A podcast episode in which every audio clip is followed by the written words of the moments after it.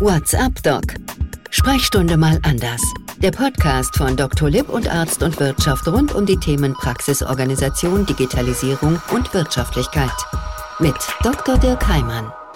Und damit herzlich willkommen, liebe Kolleginnen und Kollegen. WhatsApp Doc Sprechstunde mal anders. Inzwischen ist es die 16. Folge, die wir hier bestreiten. Und wir haben uns heute mal ein Thema genommen, das wie so oft sich nicht unmittelbar mit der Medizin befasst, aber grundsätzlich sehr, sehr wichtig für den Alltag ist. Informations- und Aufklärungspflichten von Ärztinnen und Ärzten. So kommunizieren Sie, so kommunizieren wir mit eben Patientinnen und Patienten. Das klingt so ein bisschen wie kann ich eigentlich schon, ist doch gar nicht so schwer. Aufklären kriegen wir doch alle hin. Aber sobald man dann andere Berufsrichtungen fragt, zum Beispiel die Juristen, dann ist das schon eine Herausforderung. Und blickt man in den letzten Jahren auch auf die Urteile, die es gegeben hat, habe ich denn meine Patienten richtig aufgeklärt? Ist das alles gut gelaufen? Darf man das am Telefon machen? Darf man das delegieren? Darf man das im Rahmen einer Videosprechstunde machen? Muss das unterschrieben sein? Das sind alles Fragen, die plötzlich richtig drängend werden. Wir haben heute wieder mal Corona-konform zugeschaltet eine Expertin, Professor Dr. Alexandra Jorzig. Sie ist Rechtsanwältin, darauf spezialisiert auf das Thema Medizinrecht und sitzt mit ihrer Kanzlei gleich an zwei Standorten, nämlich in Düsseldorf und in Berlin. Ich weiß jetzt gar nicht, wo die Internetleitung hingeht. Wir fragen einfach mal, Frau Professor Jorzig, wo sitzen Sie denn gerade? Ich sitze heute in Berlin, in der Hauptstadt. Heute in Berlin, man hört auch so ein bisschen das große, wahrscheinlich riesengroße Büro mit hohen Decken. 2021 wurden Sie gleich zweimal ausgezeichnet mit Ihrer Kanzlei von der Wirtschaftswoche und Handelsblatt Research zum Beispiel zur Top-Anwältin im Medizinrecht. Das gleiche nochmal von der Wirtschaftswoche als Legal All-Star, auch als beste Anwältin in der Kategorie Medizinrecht. Also wir haben da einen berufenen Mund, wie man so schön sagt, auf der anderen Seite der Internetleitung. Vielen Dank, dass Sie sich heute Zeit nehmen, ja gemeinsam mit Arzt und Wirtschaft und Dr. Lipp. Am Ende unseres heutigen Podcasts, wie immer, gibt es vertiefende Tipps und Links, wo Sie vieles nochmal nachlesen können von dem, was wir gleich besprechen. Frau Professor Jorzig, vielleicht beginnen wir erstmal ganz allgemein. Ich habe zu Beginn so ein bisschen oberflächenhaft gesagt, naja, das sind so Sachen, da glauben wir Ärztinnen und Ärzte immer, das haben wir alles ganz super im Griff mit der Aufklärung. Aber Sie als Jurist möglicherweise nicht immer. Ja, ganz genau. Also es ist immer ein Problem. Die Aufklärung kennt zwar jeder, also man weiß, was damit gemeint ist, aber äh, die äh, rechtlichen Implikationen, was das im Detail bedeutet, die kennen die wenigsten. Das ist das, was mir aus vielen Jahren Führung von Arzthaftungsprozessen, und ich bin immer nur auf der Arztseite tätig, tatsächlich aufgefallen ist.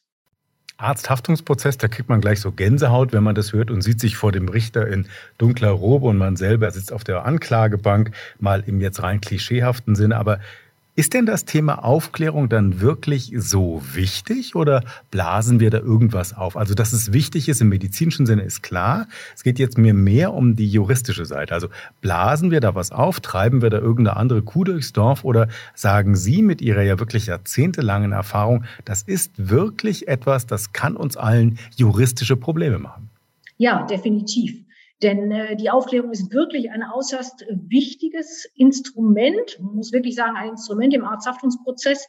Wir sagten früher dazu, dass ein sogenannter Auffangtatbestand. Das heißt also, wenn Patienten äh, möglichst ihre Chancen erhöhen möchten in einem Arzthaftungsprozess, wird immer die Aufklärungsrüge erhoben.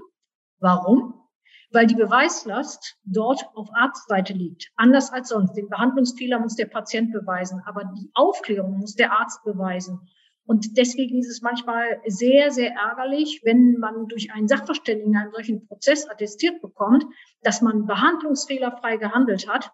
Und trotzdem kommt man dann zur Haftung und zwar nur aufgrund eines Aufklärungsfehlers. Das ist sehr ärgerlich und in Wirklichkeit auch vermeidbar. Das heißt, ich habe Sie jetzt richtig verstanden. Es gibt jetzt zum Beispiel einen Prozess, es geht um einen Behandlungsfehler. Nachher stellt sich heraus, ich habe alles richtig gemacht. Mein Team hat alles richtig gemacht, was das Medizinische angeht. Aber ich fange mir trotzdem einen ein, weil die Aufklärung nicht richtig dokumentiert oder gar nicht durchgeführt wurde. Ganz genau, ganz genau. Man muss sich wirklich vergegenwärtigen, dass tatsächlich die Aufklärung so wichtig ist, damit der Patient, die Patientin das Selbstbestimmungsrecht wahren kann und ordnungsgemäß dann in die Maßnahme einwilligen kann. Denn sonst bleibt es dabei, dass der ärztliche Heileingriff stets den Tatbestand der Körperverletzung erfüllt. Da kommt dann schon wieder so eine Gänsehaut auf. Sie haben eben gesagt, die Beweislast liegt dann beim Arzt, bei der Ärztin, dass Sie wirklich aufgeklärt haben. Ich glaube, das habe ich irgendwann mal gelesen, heißt wohl Beweislastumkehr oder so ähnlich. Das heißt, wenn ich nicht beweisen kann, dass ich diese Aufklärung durchgeführt habe, dann bin ich eigentlich schon mit einem halben Bein im Knast. Naja, im Knast nicht wirklich. Es gibt noch einige Instrumentarien der guten äh, rechtsanwaltlichen Verteidigung, um das zu vermeiden. Aber ja, es ist sicherlich so, dass die Aufklärung sehr, sehr wichtig ist, um sich selber aus der Schusslinie zu nehmen. Das heißt, wenn ich Sie richtig verstanden habe, die richtige Aufklärung mal in einem Satz zusammengefasst ist also ganz klar ein Muss bei jedem Eingriff eigentlich. Vielleicht machen wir das nochmal konkreter, das ist ja ganz wichtig. Worüber muss ich denn genau aufklären? Also es gibt verschiedene Arten der Aufklärung. Äh, die wichtigste ist die Risikoaufklärung, also die Verlaufs- und die Risikoaufklärung. Aber am wichtigsten ist das, was wir damit meinen. Als Beispiel, da möchte jemand sich einer Operation unterziehen und natürlich hat die Operation immer auch äh, Risiken in sich. Das heißt, man muss über diese Risiken im Vorfeld aufklären, damit der Patient, die Patientin in eine Situation versetzt wird, um wirklich ernsthaft darüber nachzudenken und die Entscheidung zu treffen, ob sie, ob er tatsächlich dieses Risiko eingehen möchte. Also das kennen wir ja alle aus dem Krankenhaus. Die Kolleginnen und Kollegen, die im Krankenhaus tätig sind, kennen ja diese berühmten Aufklärungsbögen, die sie dann zusammen mit dem Patienten durchgehen. Häufig müssen die sogar je nach Größe des Eingriffs einen Tag drüber nachdenken im klinischen Ablauf und ihn dann aber auch unterschreiben. Mhm. Wenn wir jetzt bei diesem Risikoaufklärungsaspekt mal kurz bleiben, heißt das, wenn es hart auf hart kommen könnte, sollte ich das immer schriftlich dokumentieren lassen? Jein. Und zwar deshalb jein, weil ähm, viele unterliegen auch dem Irrtum, dass sie glauben, wenn sie den Aufklärungsbogen unterschrieben haben, dann ist ja alles prima, dann habe ich die Aufklärung äh, erfüllt. Weit gefehlt. Die Rechtsprechung verlangt und nicht nur die Rechtsprechung, auch die Gesetzeslage verlangt, dass das persönliche Gespräch zwischen Arzt und Patient stattzufinden hat. Der Bogen dient nur den forensischen Gründen, dass man letztendlich hinterher den, das Gespräch nachweisen kann. Auch schon in der Musterberufsordnung für Ärzte, also die Berufspflichten der Ärzte sagen, das persönliche Gespräch zwischen Arzt und Patient ist das Allentscheidende. Der Bogen ist nur ein Indiz dafür, dass das Gespräch stattgefunden hat. Wichtig, dass Sie das sagen. Ich hätte jetzt mal laienhaft sofort gedacht, naja, wenn eine Unterschrift drunter ist und alles steht drin, dann ist es damit gegessen im Wortsinn. Aber Sie sagen gerade eigentlich genau das Gegenteil dieser Intuition. Sie sagen, das Gespräch ist es und der Bogen ist die Unterstützung. Heißt das dann, wenn wir es mal konkret runterbrechen, zum Beispiel auf den Praxis- oder auch auf den Krankenhausalltag, das heißt, meine Dokumentation des Gespräches zum Beispiel in der elektronischen Patientenakte, das ist es dann, worauf es ankommt. Definitiv. Ich sage zwar auch immer, es ist so die Idealform ist, Sie haben den Bogen, den Sie mit dem Patienten durchgehen und der unterzeichnet wird, plus die Dokumentation nochmal in Ihrer eigenen Akte. Das ist natürlich so die Idealform, die man hat. Also klingt wie Gürtel und Hosenträger, man hat dann beides. Aber ja. ich habe Sie gerade verstanden, Sie haben gesagt, die Berufsordnung sogar schreibt uns vor, es geht um das Aufklärungsgespräch. Ja. Und dann kommt ja gleich die Frage nach der Dokumentation. Wie wichtig ist das denn, was ich dann in meinen Computer, in meine Akte schreibe? Wie wichtig ist das? Da kann man ja auch sagen, das haben die einfach so da reingeschrieben. Nein, die Dokumentation ist außerordentlich wichtig und zwar deshalb, weil die Dokumentation im prozessualen Sinne eine Urkunde ist. Und die Urkunde hat einen absolut durchschlagenden Beweiswert. Denn da gibt es auch Rechtsprechung zu, die sagt, dass einer ähm, Dokumentation Glauben zu schenken ist, wenn sie keinen Anhalt für Fälschung bietet. Und dementsprechend ist die Dokumentation außerordentlich wichtig, sein vollwertiges Beweismittel. Also das habe ich jetzt verstanden. Das heißt, wenn ich in meinen Computer hinein dokumentiere mit einem zugelassenen Programm, dann ist ja da mit Zeitstempel und allem das hinterlegt, wann das auch war. Selbst wenn man es löscht oder im Nachhinein verändert, sind ja dann diese Dinge nach wie vor so auch abgelegt. Aber jetzt haben Sie über das Risiko eben gesprochen. Worüber muss ich denn noch aufklären? Muss ich nur darüber aufklären, zum Beispiel, was die gesetzlichen Krankenkassen bezahlen? Oder muss ich auch über das aufklären, was sie nicht bezahlen? Nehmen wir das Beispiel Erzkatheter. Ich habe einen Patienten mit zu engen Koronarien oder ich vermute es, dann könnte man den Herzkatheter machen, das zahlt die gesetzliche Kasse. Ich könnte aber auch ein Cardio-CT machen für viele hundert Euro, das zahlt dann die Kasse aber nicht. Ich komme mhm. so aber um den Katheter drumherum. Muss ich darüber aufklären? Ja, es ist die sogenannte wirtschaftliche Aufklärung. Die hat in den letzten Jahren tatsächlich an Bedeutung gewonnen, insbesondere auch durch die, das Patientenrechtegesetz. äh, was es ja früher so nicht gab. Es war ja kein kodifiziertes Recht. Und dementsprechend muss über die wirtschaftliche Situation aufgeklärt werden. Aber, kleines Aber ist dabei, äh, bei GKV-Patienten ist es ja so, dass letztendlich nur das bezahlt wird, was die, äh, was oder an, das, was geleistet werden muss, ist das, was die GKV bezahlt. Ein Cardio-CT zum Beispiel würde in der Regel die GKV nicht bezahlen. Zumindest zum jetzigen Zeitpunkt. Später so ist es genau. Mhm. Dann ist es so, dass man natürlich schauen muss, habe ich jetzt einen PKV-Patienten oder GKV? Beim GKV-Patienten muss ich ihm das anbieten, was die GKV auch zahlt. Beim Privatpatienten sieht das ein bisschen anders aus. Deswegen muss ich dabei deutlich differenzieren. bei PKV-Patienten muss ich auch immer noch mit in meine Waagschale werfen, dass ich darauf hinweise, ich kenne Ihren PKV-Vertrag nicht. Deswegen kann ich Ihnen nicht im Detail sagen, was Ihre PKV zahlt. Das muss man also nur äh, sagen, damit der PKV-Patient weiß, dass er das eventuell im Vorfeld abchecken muss. Aber muss ich nicht, da meine ich mich an ein paar Rechtsprechungen zu erinnern, auch dem GKV-Patienten zum Beispiel sagen, es gäbe auch noch die Möglichkeit des Cardio-CTs, das bezahlt aber ihre Kasse nicht. Wenn Sie das möchten, wäre das eine Alternative zum Herzkatheter, den die Kasse, ist ja nur ein Beispiel, jetzt nur ein Exempel, dass die Kasse zahlt. Muss ich den dann darüber informieren oder darf ich das auch sein lassen? Sie dürfen das auch sein lassen, es sei denn, aus der Situation würde sich ergeben, dass es eigentlich hier die absolut bessere Alternative wäre, die auch auf diesen Patienten besser zugeschnitten wäre. Dann wäre es ja sogar etwas, was vielleicht sogar die GKV in diesem speziellen Fall sogar zahlen würde. Also zum Beispiel, weil der Patient wahnsinnige Angst vor dem Katheter hat, es dann vielleicht nicht machen lässt, es droht, ein Herzinfarkt oder ein zu enges Gefäß zu übersehen oder zu verhindern, dann ja. wäre es so ein Fall, wo man das nachschieben könnte. Genau. Vielleicht nochmal, wenn wir über diese Informations- und Aufklärungspflichten reden. Wir haben eben über das Gespräch geredet. Jetzt sind wir beide zum Beispiel gerade Corona-konform Internet verbunden, in dem Fall ja nach Berlin, in Ihre dortige Kanzlei. Könnten wir auch so ein Aufklärungsgespräch machen oder geht das nicht? Ja, das geht. Da hat sich die Rechtsprechung deutlich gewandelt. Vor einigen Jahren hat der BGH entschieden, dass es sogenannte Telefonaufklärung geben können soll. Aber, wieder ein Aber dabei, das lieben wir Juristen so sehr, dieses Aber. Ähm, und zwar nur beim Eingriffen die kein schwerwiegendes Risiko beinhalten. Also ich will Ihnen ein Beispiel nennen. Sie haben eine kleine Knie-OP, Meniskus OP, wo nichts Großes draus folgt. Da kann die Aufklärung telefonisch erfolgen. Sobald es zum Beispiel in, in etwas hineingeht, eine Wirbelsäulen-OP, wo vielleicht ein Querschnitt droht oder eine Herz-OP, das sollte man nicht telefonisch machen, weil da ist es außerordentlich wichtig für das Arzt-Patientengespräch, die Vertrauenssituation zu haben und das Gegenüber sitzen zu haben. Das heißt, ich dürfte, wenn wir jetzt gerade mal es ganz Corona aktuell machen und es geht ums Impfen zum Beispiel, auch da hätte ich ja eine Auf- und habe eine Aufklärungspflicht. Da gibt es ja diese vorgefertigten Bögen. Da habe ich eben von Ihnen gelernt, die sind das Tüpfelchen auf dem i. Den Rest muss ich schon im Gespräch leisten. Da diese Impfungen als sehr sicher gelten, könnte ich theoretisch dann Patienten am Telefon oder per Videosprechstunde vorher aufklären, bevor sie dann zum Impfen kommen.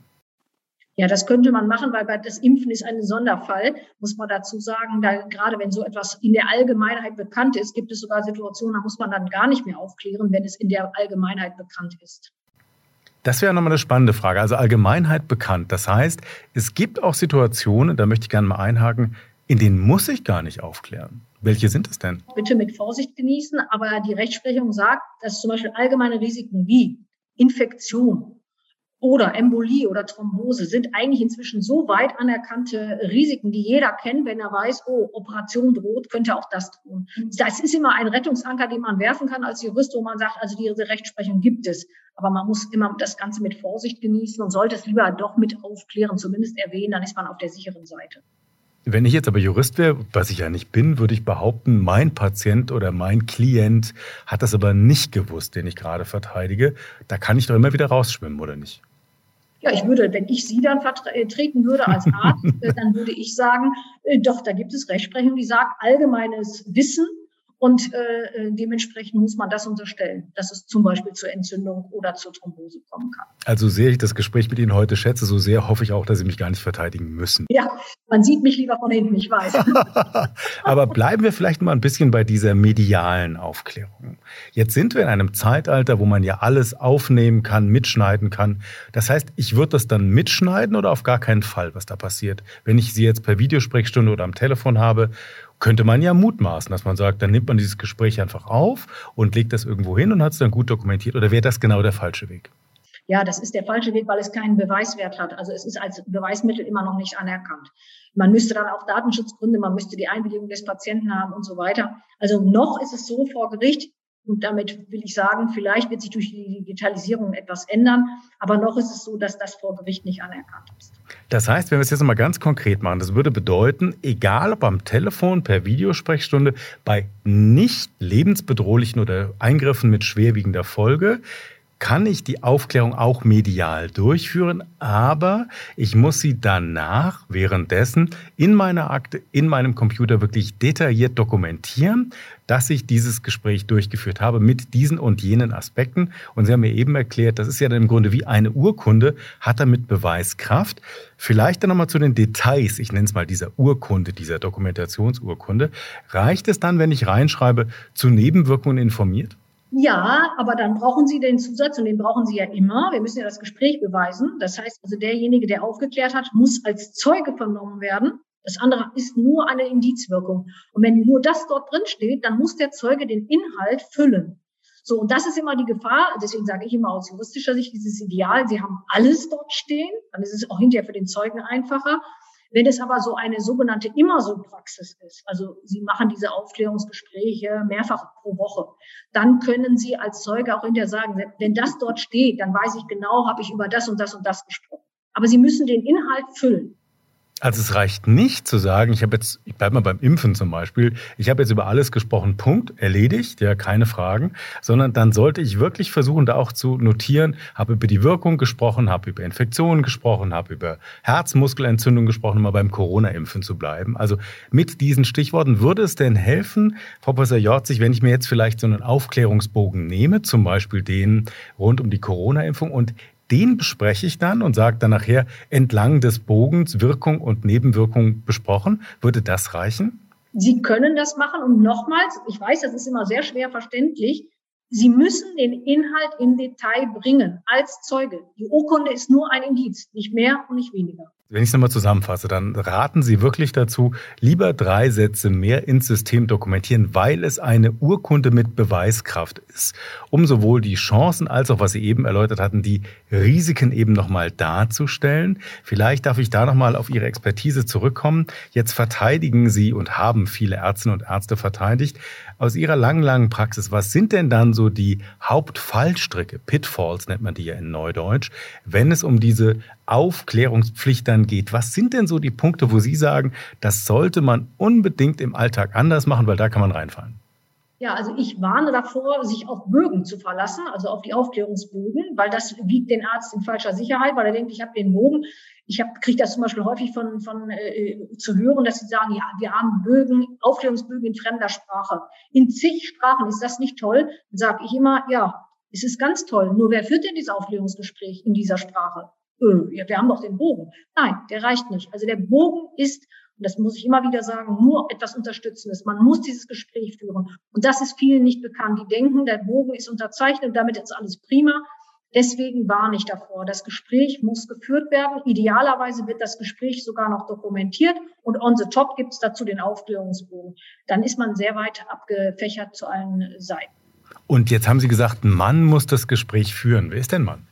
Der Arzt oder die Ärztin. Also das darf nicht delegiert werden. Es ist nicht gestattet, das zu delegieren. Ich werde das nie in meiner Laufbahn vergessen, dass ich das mal erlebt habe. Da wurde mir dann derjenige, der das Aufklärungsgespräch äh, geführt hat, benannt und ich saß im Gerichtssaal und im Gerichtssaal fragte dann die Richterin äh, Zeugen, das zur Person und dann muss immer der Beruf auch angegeben werden und plötzlich kam dann ja kaufmännischer Angestellter.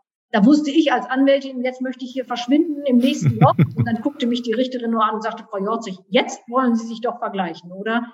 Ja, weil damit kriegen wir die Aufklärung nicht bewiesen. Das kann nur eine Ärztin oder ein Arzt. Gut, das war jetzt ein kaufmännischer Angestellter. Gehen wir es mal ein bisschen weiter und sagen, jetzt habe ich vielleicht eine sehr erfahrene medizinische Fachangestellte oder einen jungen Assistenzarzt. Dürfen die das mal? Die medizinische Fachangestellte definitiv nein. Der Assistenzarzt ja. Warum der Assistenzarzt? Es gibt ja zum Beispiel Stichwort Herzkatheter und andere Dinge. Den hatten wir eben schon mal. Jetzt haben wir ihn nochmal in Sachen, wer darf da aufklären. Kann ich mich gut erinnern an meine eigene klinische Zeit. Da hieß es immer, die Aufklärung zum Beispiel des Herzkatheters darf nur ein erfahrener Facharzt machen. Warum? so ist die Idealform, weil, und deswegen auch das Gespräch, der Patient, die Patientin soll die Chance bekommen, Fragen zu stellen. Und wie will jemand Fragen beantworten, wenn er zur Technik oder zu den ganzen OP, äh, zu den Besonderheiten überhaupt keine Ahnung hat und nicht die Kenntnis und Kompetenz? Deswegen ist es natürlich die Idealform, dass derjenige, der aufklärt, auch die Technik kennt. Frage vielleicht nochmal zu den Kosten. Sie haben vorhin gesagt, auch die wirtschaftliche Aufklärung gehört dazu. Bleiben wir nochmal bei den ganz aktuellen Fällen, Beispiel des Impfen. Ich habe einen PKV-Patienten.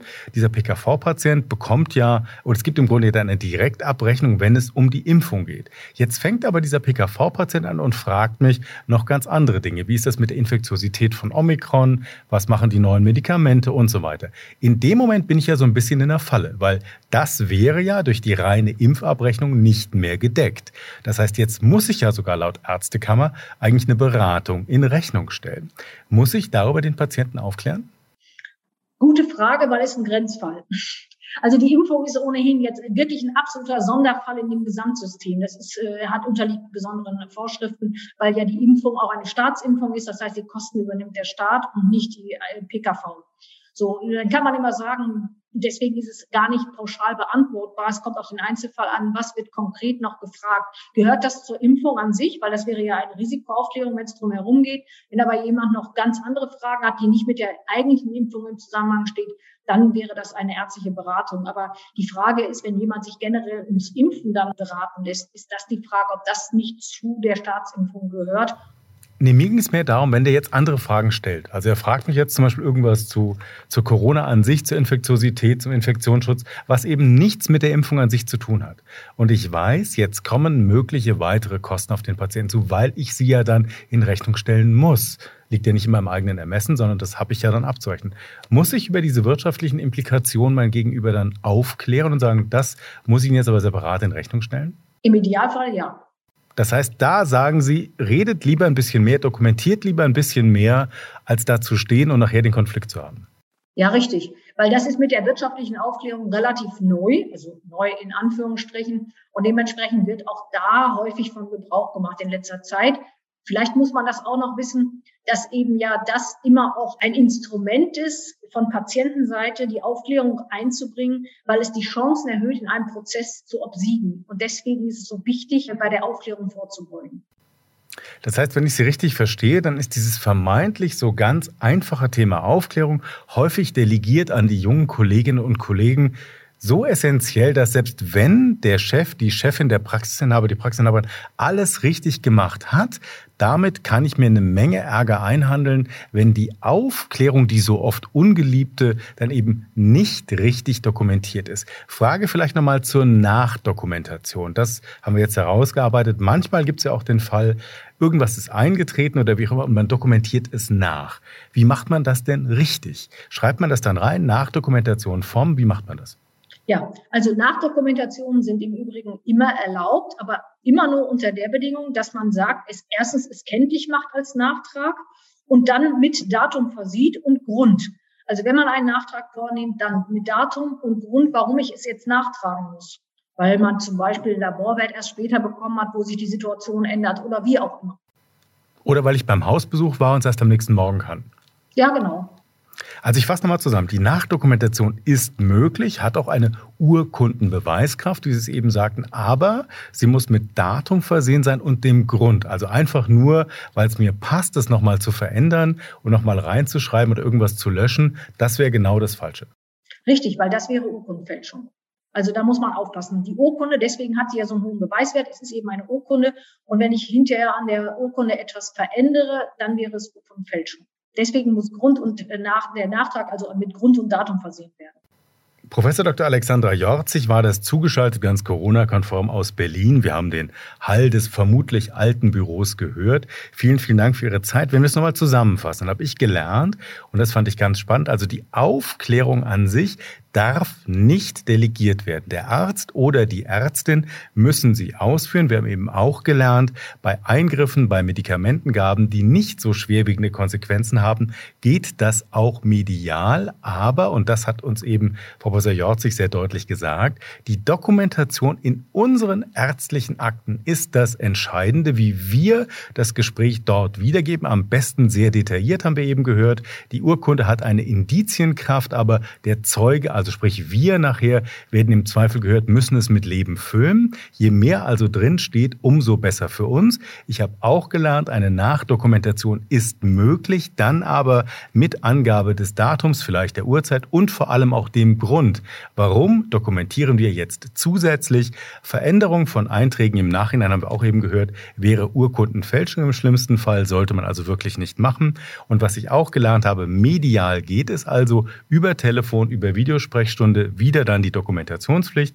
Und was wir auch gehört haben, eben der Bogen, der uns ja alle so gerne in schneller Sicherheit wiegt, weil wir vermeintlich alles dem Patienten zum Lesen gegeben haben, der alleine reicht eben nicht aus. Es kommt wirklich, wir haben es von der Berufsordnung unter anderem eben gehört, auf das gesprochene Wort an. Und da heißt es eben, lieber mehr aufklären als weniger, lieber persönlicher als mit Bögen vielleicht auch in unterschiedlicher Sprache. Vielen Dank für den Moment nach Berlin.